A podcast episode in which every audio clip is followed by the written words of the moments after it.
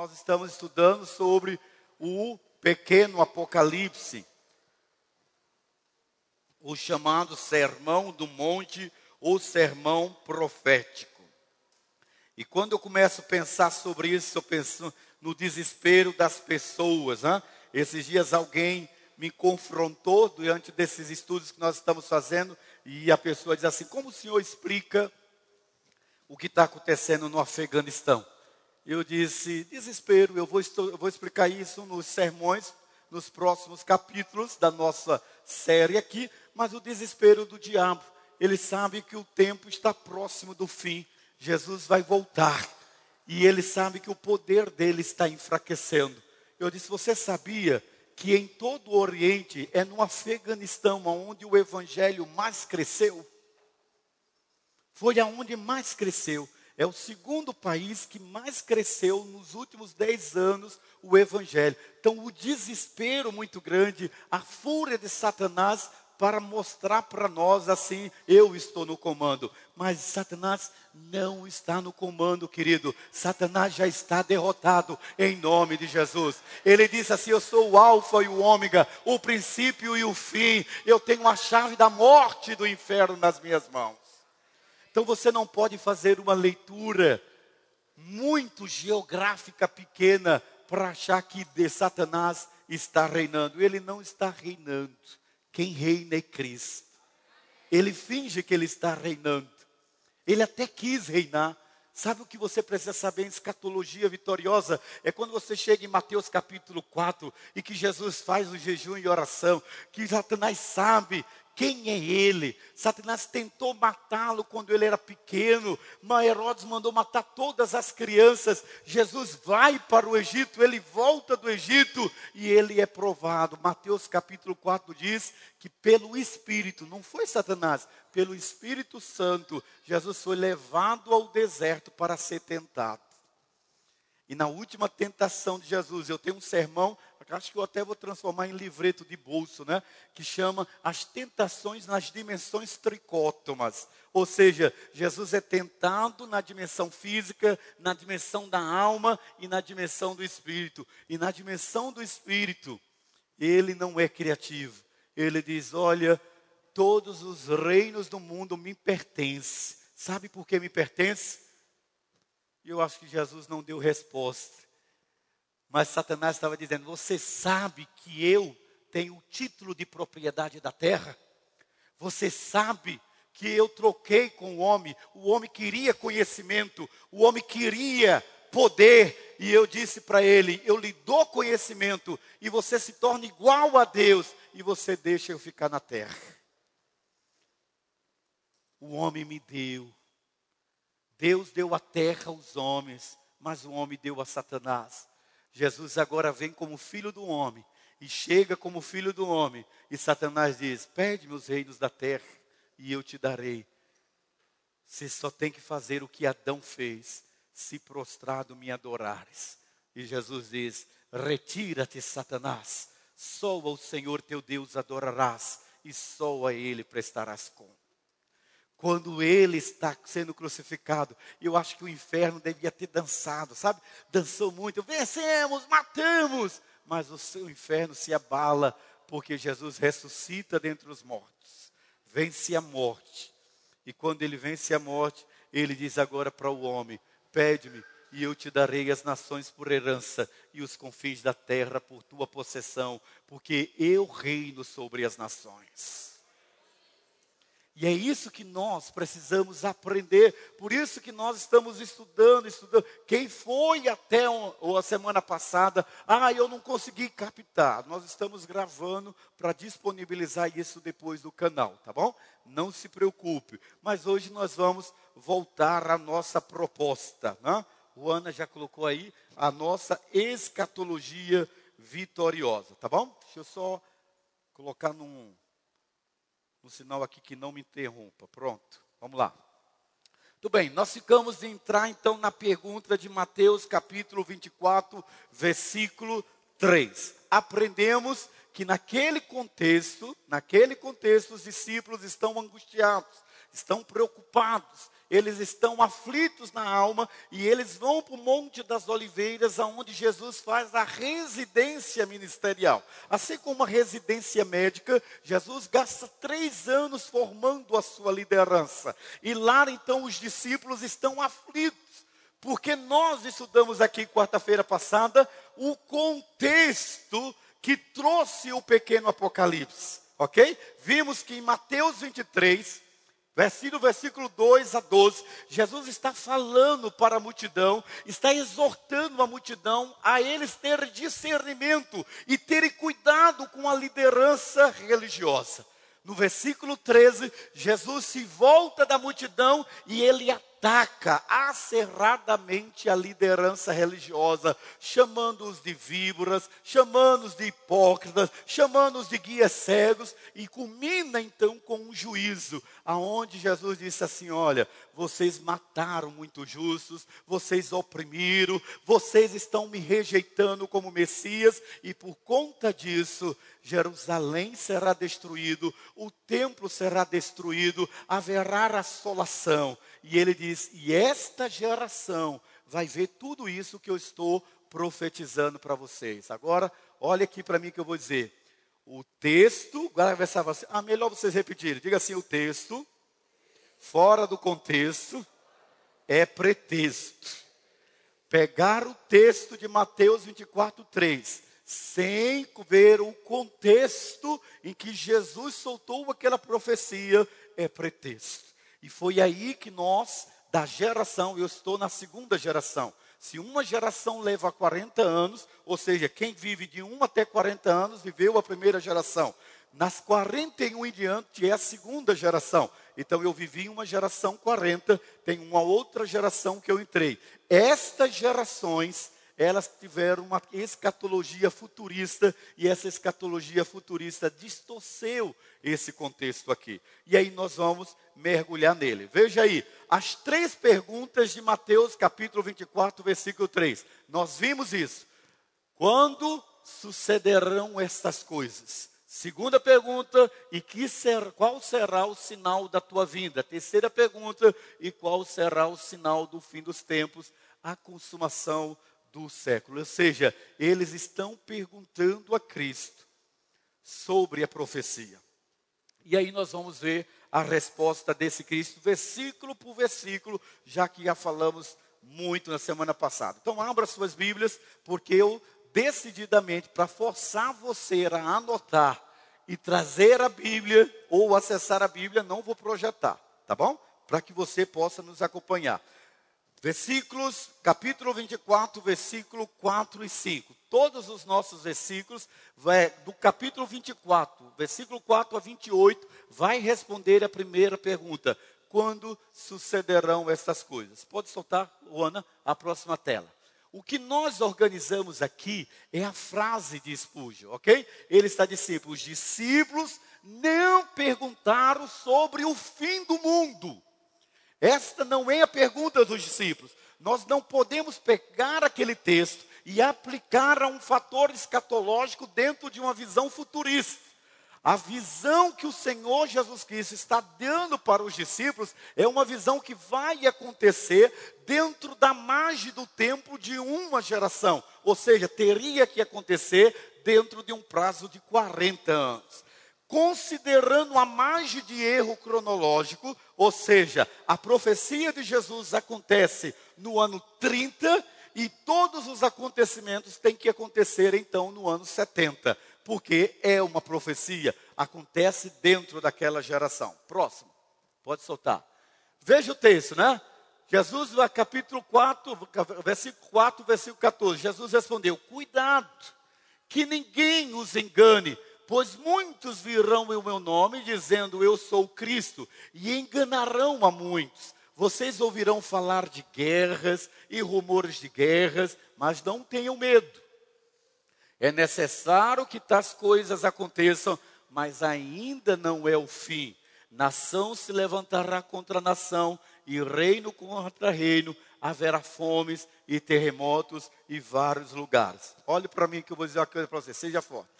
É como se os discípulos estivessem dizendo assim: Senhor, O senhor tem certeza que Jerusalém será destruída? Porque a tradição judaica diz que ela não pode ser destruída. Porque se ela for destruída, toda a doutrina do messianismo vai por ralo abaixo. Nós cremos que o Senhor é o Messias. A cultura do judeu, eles esperavam um Messias que iria trazer supremacia, triunfo. Os judeus acreditavam no Messias que ia trazer redenção política, que ia libertá-los do domínio do Império Romano e toda a terra seria governada pelos judeus. Quando ele, Jesus, diz que Jerusalém ficará assolada, e diz que o templo, quem é o templo? O templo é o Monte Moriá. O templo é o lugar aonde Abraão ofereceu e ia oferecer o sacrifício a Deus do seu filho. É ali que aconteceu a entrega das, dez, das, das duas tábuas, dos dez mandamentos. Ou seja, o templo era tudo que os judeus tinham de certeza de que Deus estava no meio deles. E aí eles estão perguntando para o Senhor agora: quando isso vai acontecer? Quando acontecerão essas coisas? E aí Jesus vai dar uma resposta dizendo: antes, antes de Jerusalém ser destruída, antes do templo ser destruído, vão acontecer primeiro isto aqui. E o que nós vamos estudar aqui é por que, que aquilo tudo teria que ser precedido vim como preced, é, ações precedidas da destruição do templo, porque o Senhor estava formatando no coração dos seus discípulos algo que eles precisavam desenvolver para enfrentar o sofrimento que estava por vir. Sabe quando a Bíblia diz que todas as coisas contribuem para o bem daqueles que amam o Senhor? Nada acontece por, por, por, acaso, sem propósito na sua vida, que nós sofremos pelas nossas decisões, mas há situações que vêm como sofrimento não por conta das nossas decisões, é isso que Jesus está ensinando. E é por isso que ele vai dar a resposta. E antes dele falar da destruição do templo, veja o que diz o versículo 4 e 5. Eu joguei na tela todos os nossos versículos, tá bom? Pode passar, que eu já li, pode passar. Ok. Fizemos um escrito para você saber mais passo a passo. Ela vai congelar aí para você entender, tá bom? No versículo 4 e versículo 5, Jesus está dizendo: Muitos afirmarão ser o Cristo antes da destruição de Jerusalém e do templo. Então veja o que, é que diz o texto. Confere aí no seu.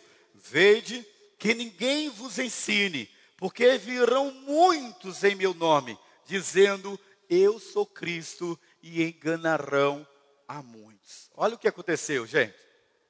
Ok? Todos os historiadores vão concluir de que houve um espírito de desolição. Por que, que muita gente esfria na fé, quando vem pela igreja, não pela firmeza de que precisa de um Salvador para a vida eterna, e se faz da sua fé uma âncora apenas nos problemas temporais. Pessoas que vêm para a igreja fundamentados apenas na perspectiva da solução dos seus problemas. O povo hebreu, o povo judeu, estava sendo oprimido por Satanás, estava sendo oprimido, dominado pela injustiça e pela opressão romana. E havia entre eles aquilo que nós falamos para vocês, partidos políticos. Agora, o que é mais interessante é que naquele texto, quando Jesus é crucificado, quando Jesus é morto, boa parte dos seus seguidores ficaram sem esperança. Aquela expressão do ladrão da cruz, quando diz: Se tu és o Cristo, desce-te aí mesmo e salva-te a ti e a nós, não era apenas um desconsolo do coração do ladrão da cruz, era de todos aqueles que tinham visto aquele homem multiplicar pães, multiplicar peixes. Agora ele tinha sido torturado e ele não manifestou o seu poder. Quando Jesus morre, e mesmo com os comentários da sua ressurreição, houve um momento de desesperança e um campo aberto onde surgiram vários Cristos. Parece que na sua cabeça, na minha cabeça, mas não, não, não faz sentido, pastor. Você já viu isso? A pessoa dizia assim, quando você lê a Bíblia, e a pessoa diz assim, mas o povo era duro de coração, tendo visto tudo isso. E nós? Nós temos uma fé constante? Nós permanecemos com a mesma espiritualidade sempre? Essa semana teve um irmão que ele veio comigo dizendo assim: Pastor, foi muito bom eu ter vindo ao culto. Há dois anos eu não vim no culto. E eu descobri aquilo que o Senhor sempre falava no culto: uma brasa tirada do, do, do, da fogueira, ela vira uma pedra, ela esfria. E é assim. Quantas pessoas, por causa desta pandemia, já não perder, já não tem mais a alegria de estar na casa do Senhor, já não tem mais o mesmo fervor e o mesmo compromisso. Então, nesse contexto, Jesus estava dizendo aos seus discípulos que em breve iriam surgir muitos Cristos, muitos substitutos. E aí os, os historiadores dizem que naquele período o que não faltou foram homens e mulheres com o espírito messiânico. A esperança deles havia sido rasgada e por conta disso estava o cenário aberto para que o messianismo pudesse reinar. Nunca, nem agora com o Henrique Cristo, né? nem agora você teve tantos homens que se levantaram no primeiro século dizendo que eram Cristo. Versículo 6 e versículo 7. Está ali ele diz o texto assim, vamos lá, me acompanhe aí na sua Bíblia para você entender, tá bom? E certamente ouvireis falar de guerras e rumores de guerras. Vede, não vos assusteis, porque é necessário assim acontecer, pois ainda não é o fim. Porquanto se levantará nação contra nação, reino contra reino. Pá, não parasse. Ok. É lógico que para mim e para você faz sentido essa visão que a gente tem fácil de fazer, de ver o mundo em guerra. E outra vez as pessoas vão sempre dizendo o seguinte: então está se cumprindo a profecia de, do Senhor. Para os discípulos não fazia sentido nenhum. O Império Romano era estável, era permanente, era consolidado. Em todo o Império Romano havia uma lei de proteção chamada Pax Romana, ou seja, a paz romana. Se tem três, três povos que contribuíram para que o Messias chegasse ao mundo, quando o texto de Gálatas diz: e vindo a plenitude do tempo, nascido de mulher, nascido da lei, essa plenitude do tempo é que Jesus chegou ao mundo. Mas para Jesus chegar, precisava de três coisas: uma língua universal. Assim como o inglês é universal hoje, no mundo antigo, a língua comercial era o grego. Ainda que Jesus falasse aramaico, todo o império romano falava o latim, mas a língua comercial era o grego. Segunda contribuição, os judeus, porque só uma religião que falasse sobre universalidade de fé poderia facilitar com que se, entre, se compreendesse qual era o propósito do Messias. Terceiro, nós precisávamos de segurança. E no Império Romano havia segurança, paz romana. Quando Jesus começa a falar de paz, não é um discurso desconhecido, não é um discurso estranho, o discurso de Jesus é porque Roma preparou isso. Então o poder de Roma parecia ser estável. Não fazia sentido Jesus agora dizer o seguinte: olha, quando ouvireis falar de guerra, rumores de guerra, aí você vai dizer assim. E houve guerra nesse período? Houve guerra. Depois da loucura de Nero, no ano 64, do ano 68, junho de 68 a novembro de 69, foram assassinados quatro imperadores romanos. E com a morte desses quatro imperadores, uma sucessiva, sucessivas rebeliões civis enfraqueceram o Império Romano, trazendo insegurança, instabilidade ao império, já começando a levar o Império Romano a cair, que vai cair lá, se dividir no terceiro século e cair no quarto século. Ou seja, cumpriu-se a profecia de Jesus, guerra cumpriu-se, porque o que era paz passou então a ter insegurança em toda a sociedade. Então, quando você olha para esse cenário de guerra, quando você olha para esse cenário político, não é esse cenário que Jesus está profetizando, ele está profetizando aquilo que vai acontecer antes da queda de Jerusalém. Ele está falando antes da destruição do templo. Por isso que os quatro imperadores da dinastia que chama os quatro caídos, Galba, Otão, Vitério e o imperador Vespasiano, que odiava os judeus, que é o tio do general Tito, que cometeu a maior barbárie contra a nação judaica. Versículo continua, no versículo 7 diz: E haverá fomes em vários lugares. Pastor, a fome aconteceu durante a geração dos discípulos? Aconteceu. Abra sua Bíblia aí em, Atos capítulo 11, versículo 28. Olha o que diz o texto sagrado.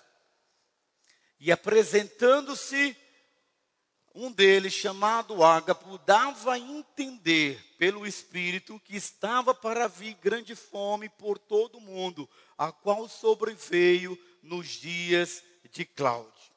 Aquela fome que lhe foi tão severa na Judéia, que foi necessário que houvesse uma coleta para socorrer os irmãos de Jerusalém e da Judéia. O historiador Flávio José, eu não quis colocar na tela, mas você pode pegar na Bíblia dos Hebreus, eles dizem na verdade que era tão terrível a fome, tão terrível, que as mães aproveitavam os seus filhos que haviam ao, da, ido a óbito, e elas partiam e cozinhavam os seus filhos para não ter que morrer de fome.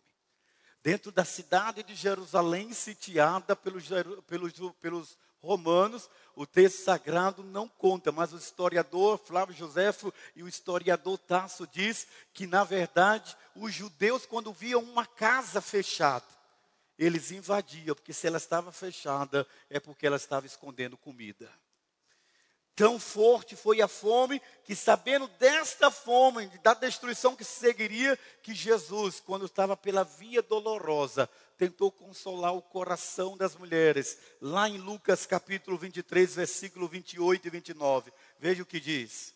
Lucas 23, 28 e 29. A minha versão diz assim: Filhas de Jerusalém, não choreis por mim, chorai antes por vós mesmos e por vossos filhos, porque dias virão em que se dirá: Bem-aventurado as estéreis, que não geraram nem amamentaram. A profecia de Jesus era saber e entender que a sua profecia não poderia ser anulada, porque eles rejeitaram o Messias. O texto do versículo 7 ainda fala de terremotos em vários lugares. A maior parte de nós acha que os únicos terremotos que aconteceram naquele período foi só na época em que Jesus morreu e na, na, na época que Jesus ressuscitou. Não. Os historiadores comprovam que antes, na década de 50 e a 60, houve um abalo sísmico em todo o território. Nós só nos lembramos de Pompeia, né? que o adormecido vulcão Vesúvio derramou e cobriu toda a cidade. Mas Cesareia, Eirápolis, Roma e Judeia foram abalados com os maiores tremores de terra do mundo antigo. Segue o versículo 9 para a gente correr e chegar no ápice aqui para você entender. Dores de parto. Porém, tudo isso é o princípio de dores. Geralmente, geralmente, quando a gente está lendo esse capítulo, e eu tinha uma dificuldade muito grande de fazer sermão em cima disso. Mas quando a gente olha para os desastres naturais da contemporaneidade, dos dias atuais, a gente quer associar essas calamidades de ordens naturais ou políticas como o final dos tempos. Queridos, quando nós entrarmos em Apocalipse, a gente vai perceber que não existem esses sinais que Jesus vem buscar a sua igreja no momento em que a sua igreja está sem mácula, no momento que a sua igreja está santa, no momento que a sua igreja está vibrante, no momento que a sua igreja está radiante, porque as portas do inferno não podem prevalecer contra ela. O fato de você encontrar, ouvir assuntos terríveis, e as pessoas hoje fazem isso. Nosso mundo está de mal a pior. O mundo sempre esteve de mal a pior. Agora sim, mais do que nunca, nós podemos dizer a visão de Apocalipse quem é essa grande multidão? Você sabe o que é multidão? Multidão, olhe para mim, seja forte. Multidão é que haverá mais gente no céu do que no inferno. A gente olha aqui assim, não, pastor, mas a porta do inferno é larga, porque lá na minha casa tinha um quadro que mostrava isso. A porta estreitinha e a porta larga, e muita gente caindo no abismo. Jesus não veio ao mundo para perder, querido. Não veio. Por isso que é o desespero final dos últimos tempos. Jesus é muito claro em dizer que os sinais aconteceriam naquela geração e não era o fim, mas era o princípio das dores. E essas dores de parto, elas não iam preceder o fim do mundo, mas preceder a queda de Jerusalém. E é aqui que eu vou deixar com você curioso, ó. Seja forte. Jerusalém precisava ser destruída. Por quê, pastor? Porque o autor de Hebreus vai falar da nova aliança e do novo Israel, o Israel de Deus que sou eu e você. Quando nós entendermos o significado da nova aliança, a gente vai poder compreender porque o Senhor queria mostrar que as expectativas judaicas precisavam ser arrasadas e é por isso que ainda no versículo 9 ele diz assim: agora ele está falando para os seus filhos, para os seus discípulos. Então sereis atribulados e vos matarão, e sereis odiados de todas as nações por causa do meu nome. Eu sei que você lê Bíblia, amém? Você lê Bíblia, amém? Então você sabe o que foi que aconteceu em Atos capítulo 13 e capítulo, a capítulo 15. O que foi que aconteceu?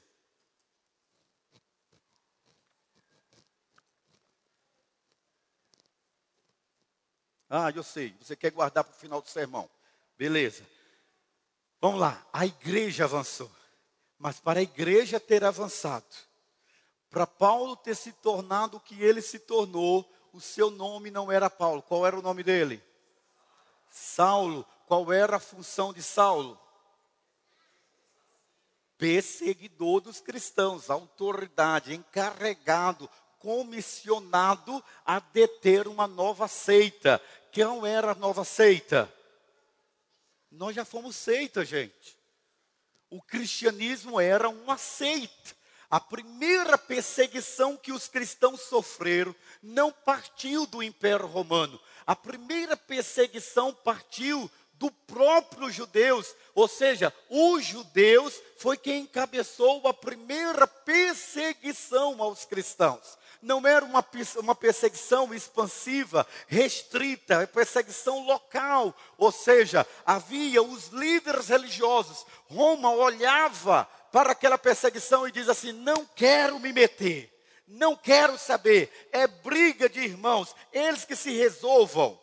Mas à medida que o nível de insatisfação com o governo de Herodes aumentava, Herodes procurou então agradar aos judeus.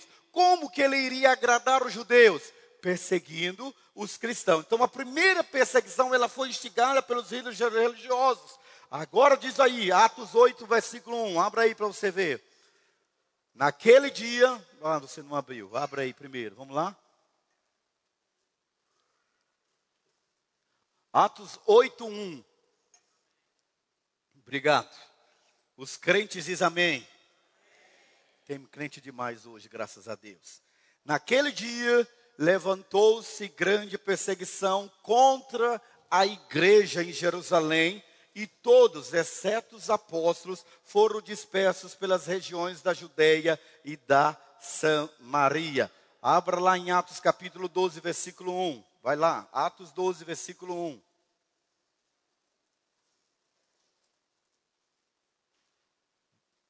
Atos 12, versículo 1. Amém? Está lá. Nessa ocasião, o rei Herodes prendeu alguns que pertenciam à igreja e, com a intenção de maltratá-los, e mandou matar a espada Tiago, irmão de João. Vendo que isso agradava aos judeus, prosseguiu, prendendo também Pedro durante a festa dos pães sem fermento. Tendo-o prendido, lançou-o do cárcere, entregando para ser guardado por quatro escoltas, de quantos soldados cada um. Herodes pretendia submetê-lo a julgamento público depois da Páscoa. Pedro então ficou detido na prisão, mas, olha que coisa linda, mas a igreja orava intensamente a Deus por ele. Né? Queridos, olha o que diz o texto aí, na noite anterior, no dia em que Herodes ia submetê-lo a julgamento, Pedro estava dormindo entre dois soldados, preso com duas algemas e sentinelas, montavam a guarda à entrada do cárcere.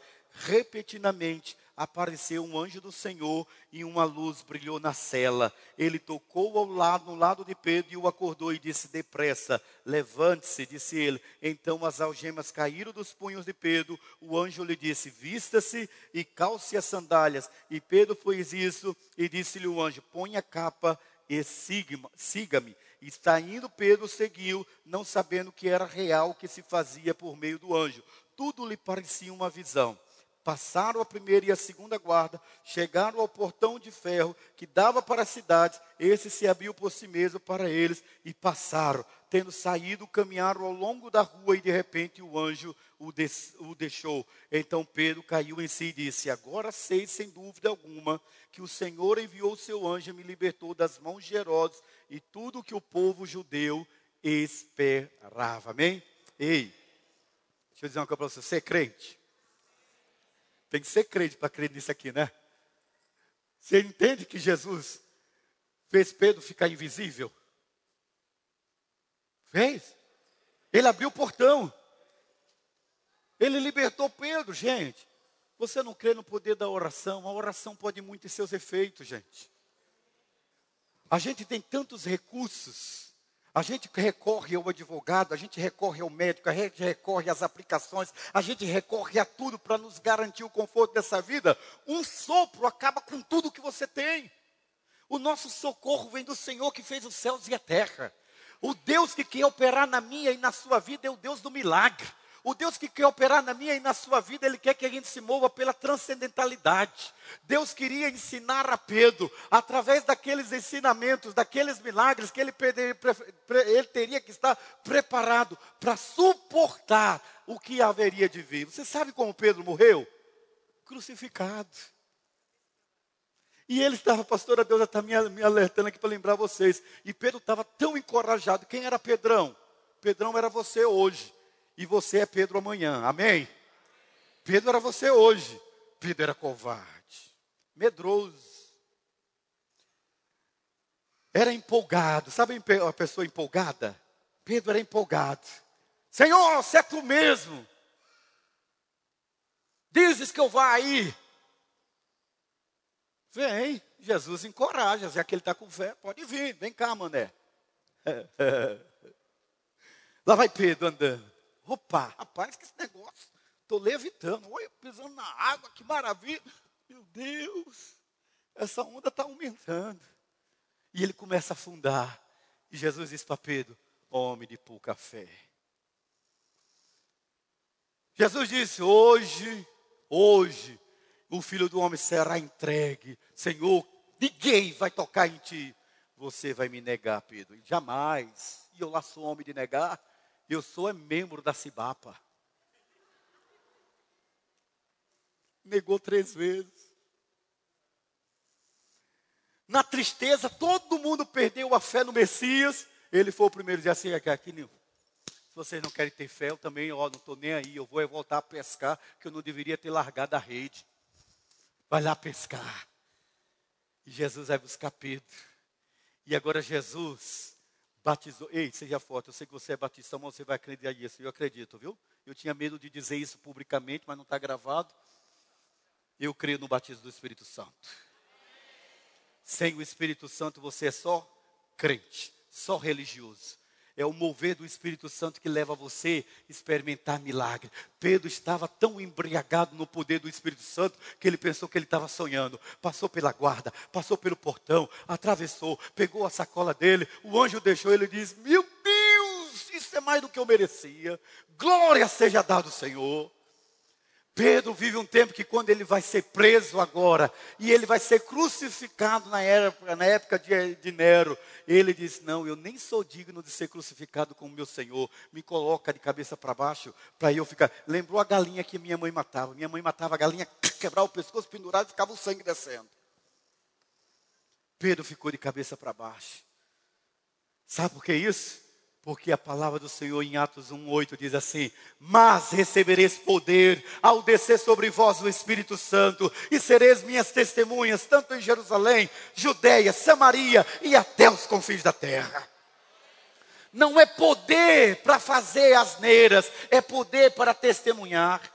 Naquele tempo, querido, Roma estava vivendo um momento de crise, mas aquele espaço de momento a fome tomou conta de tudo, a perseguição tomou a conta dos cristãos. No ano 64, já falei, Nero, para fugir da acusação do incêndio, ele acusa os cristãos. E aí começa assim, agora sim, começa a primeira perseguição imperial. Versículo 10, versículo 12. Apostasia e falso. Veja o que é que diz o texto. Está ali, apostasia e falsos profetas. Nesse tempo, muitos hão de se escandalizar, trair e odiar uns aos outros. Levantar-se-ão muitos falsos profetas e enganarão a muitos. E por se multiplicar a iniquidade, o amor se esfriará de quase todos. Aquele, porém, que perseverar até o fim será salvo. Ou seja, logo depois da morte do Senhor, não foram poucos os falsos profetas que se levantaram. O texto sagrado de 1 João, capítulo 4, versículo 1. Abra aí a sua Bíblia. Vamos correr aqui que eu quero chegar num ponto para fechar com vocês. Me dá um tempo aí. 1 João, capítulo 4, versículo 1. Amém? Quem abriu? Diz assim: Amados, não creiam em qualquer espírito, mas examine os espíritos para ver se eles procedem de Deus, porque muitos falsos profetas têm saído pelo mundo, vocês podem reconhecer o Espírito de Deus deste modo. Todo espírito confessa que Jesus Cristo veio em carne e procede de Deus. Amém? Olha aqui. Já expulsou demônio? Tem gente que diz assim: Meu Deus, não manda nenhum demônio, não, não quero expulsar, eu tenho medo. Você tem medo de expulsar demônio, você tem que rever sua espiritualidade. Porque é o demônio que tem que fugir de você. Você sabia disso? Diz um amém. É o demônio que tem que fugir de você. Eu sei que você tem medo até de acordar à noite. Né? Mas é que tem medo. Mas você sabe que quando a gente está expulsando o demônio, você quer certeza que a casa está limpa. Você segura na mão do ex-endemoniado e diz assim: Diga comigo. Eu confesso, eu confesso que Jesus Cristo veio em carne, venceu em carne, morreu em carne, ressuscitou em carne o diabo se manifesta de novo. Porque assumir que Jesus veio em carne é assumir a derrota dele. Porque Jesus não venceu como Deus, ele venceu como eu e você, ele venceu como homem. E é por isso que discernir as filosofias espirituais faz todo um sentido. Agora veja, os discípulos estão acuados, eles estão ameaçados. A primeira confusão que acontece dentro da igreja são os judaizantes. Os judeus que estão incomodados com tantos gentios que estão se convertendo. O texto sagrado diz que aqueles judeus começaram a perturbar os cristãos e começaram então a dizer que eles precisavam se converter, sim, mas eles precisavam aderir à lei de Moisés. Abra lá sua Bíblia em Atos capítulo 15. Atos 15. Olha o que diz o texto sagrado. Abriu? Alguns homens desceram da Judéia para Antioquia e passaram a ensinar os irmãos: se vocês não forem circuncidados, conforme o costume ensinado por Moisés, não poderão ser salvos. Isso levou Paulo e Barnabé a uma grande contenda e discussão com eles. Assim, Paulo e Barnabé foram designados com outros para ir a Jerusalém tratar dessa questão com os apóstolos e com os presbíteros. A igreja os enviou ah, e ao passarem pela Fenícia, pela Samaria, contaram como, como os gentios tinham se convertido. E essas notícias alegravam muito a todos. Leia em casa todo o capítulo. Aqueles irmãos queriam que eles se aceitassem Cristo, eram chamados judeus judaizantes. E o concílio decidiu que aqueles gentios não precisavam mais observar a lei. Sabe aquela denominaçãozinha que você acha que a religião é seita? Que a gente não precisa guardar o sábado, porque o Senhor nos libertou do sábado, nos libertou do domingo, nos libertou da segunda, da terça, da quarta, da quinta, da sexta e do sábado para a glória do teu nome. Sabe aquela religiãozinha que diz que você não pode trabalhar no sábado. Pois é. Aqueles judeus não aceitaram isso e eles se tornaram os ebionitas, que desapareceram depois do segundo século. Depois, no ano 150, no segundo século agora, os cristãos começam a evangelizar os gregos helênicos e o gnosticismo começa a entrar dentro da igreja. A profecia de Jesus começa a se cumprir. Versículo 14, para eu terminar aqui, segurando aqui. Pastor, ponto-chave. Quando o texto sagrado diz: E será pregado este evangelho do reino por todo o mundo, para testemunho a todas as nações, então virá o fim. Deixa eu dizer o que foi que eu aprendi. Eu aprendi, com os meus 53 anos, que esse evangelho tinha que ser pregado no mundo inteiro e aí viria o fim. Só que se Jesus está dizendo de que a profecia dele é para aquela geração, esse texto tem que ser colocado também dentro do contexto. Se é para ser colocado dentro do contexto, eu quero ensinar um negócio para você. Olhe para mim, que aqui você tem que prestar atenção antes de querer ir embora. Olhe para mim. Maior parte de vocês, salvo um, dois ou três, não sabe nada de grego o texto foi escrito em grego. Maior parte de vocês não sabe hebraico. Boa parte foi escrito em hebraico, ok? Ok. Quando a Bíblia foi traduzida da língua grega chamada Septuaginta para a Vulgata, que é a versão latina, para a inglesa e chegou a brasileira, nós precisávamos de gente que conhecesse as línguas originais para fazer a análise sintática do texto e fazer a transliteração de um verbo que a Bíblia aqui não fala, mas a língua grega chama-se de dativo, ou seja, é um tipo aoristo do verbo. Bem, segure aí. Muito bem. Se eu não sou capaz de fazer uma leitura, uma análise sintática do texto, porque eu não conheço, eu posso evitar um erro na interpretação bíblica? Pode. Diga comigo, o texto fora do contexto é pretexto. Para você fazer uma tese, defender um ponto bíblico, você precisa de no mínimo cinco versículos bíblicos. Se você não tem 25 versículos bíblicos sobre aquele assunto, você está delirando. Então, se eu quero aqui defender, no estudo mais cauteloso, na minha limitação de não ter o grego, como que eu acho que, capítulo 24, versículo 14, Jesus não está falando do meu mundo, Jesus está falando do mundo daquela época. E aí, nós vamos examinar cinco versículos para entender isso aqui. Abra rapidamente a sua Bíblia, Romanos 1,8. Ele diz: primeiramente, Paulo, eu estou rápido demais, né? Calma aí, vamos lá. Romanos 1,8. Amém? Primeiramente, dou graças ao meu Deus, mediante Jesus Cristo, no tocante a todos vós, porque em todo mundo é proclamada a vossa fé a fé deles estava sendo proclamada durante o tempo em que Paulo era vivo, ou seja, por todo o mundo. Segue lá, Romanos 10, 18, vai para o capítulo 10. Capítulo 10, versículo 18. Mas pergunto, porventura não ouviram?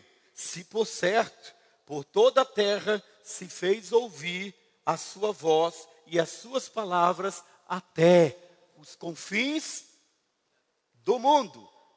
Abra lá Romanos capítulo 16. Vai lá, Romanos 16. Abriu? Amém? Versículo 25, versículo 26. Segundo o meu evangelho e a pregação de Jesus Cristo se tornou manifesto em todas as nações. Amém? Abra aí Colossenses capítulo 1, versículos 5 e 6.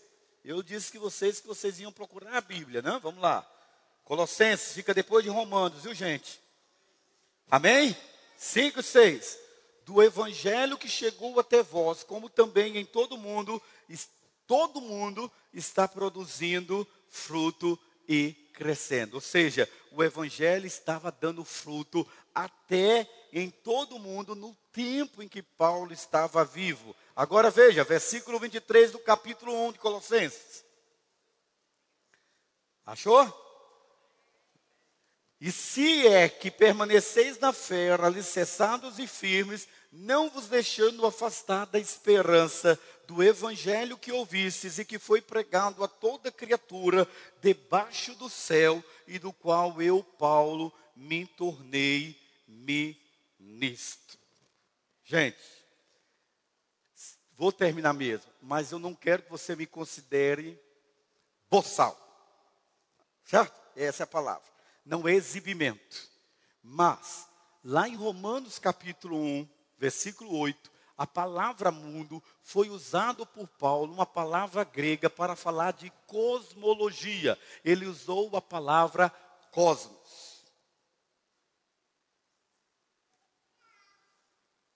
Cosmos. Fui amostrado agora, foi? Gostou? Estou na Libras. Cosmos ele está falando de mundo. Quando você chega em Colossenses 1:6, Paulo também está usando a palavra cosmos. Quando você chega na palavra que ele dá em Romanos capítulo 10, versículo 18, ele usa uma outra palavra que vem de uma declinação, roicomênio. Roicomênio é uma palavra que vem de roikos. E aí esta palavra não é a mesma de cosmos. Cosmo é o mundo. Roucomene é terra habitada. Aonde tiver gente, ali o evangelho pode chegar. Então Paulo está dizendo que aonde estava uma pessoa, dentro do Império Romano ou fora do Império Romano, em todo Roucomem, o evangelho chegou. Ou seja, aquela geração de discípulos, eles pregaram para todos. Vou terminar com esse texto, Atos 17, versículo 1 e 6. E passando por Anfípolis e Apolônia, chegaram na Europa, em Tessalônica, onde havia uma sinagoga de judeus. E Paulo, como tinha por costume, foi ter com ele por três sábados, disputou com eles as sagradas escrituras. Pá, pá, pá, pá, pá, pá, pá. Agora veja que lindo quando ele termina. Estes estes que têm alvoroçado. A palavra é roucomene, chegaram também até nós. Esses que têm alvoroçado o mundo chegaram também até nós. Ou seja, houve um intervalo suficiente para a proclamação do Evangelho pelos apóstolos, pelos evangelistas da igreja primitiva, eles reconheciam Cristo e faziam de Cristo não uma religião, um estilo de vida. E quando você faz com Cristo como estilo de vida, você é um discípulo exercendo medicina. Você é um, uma pedagoga. Não, você é um discípulo de Cristo exercendo pedagogia. Você é um economista? Não, você é um discípulo exercendo a função de economista os primeiros séculos, os discípulos alvoroçaram o mundo e Jesus disse: Não será destruído Jerusalém, nem o templo, enquanto vocês não pregarem esse evangelho até os confins da terra. E eles o fizeram no seu tempo, todos. Ou seja, em menos de um século, menos de um século, todo o mundo antigo foi evangelizado pelos apóstolos e pelos pais apostólicos.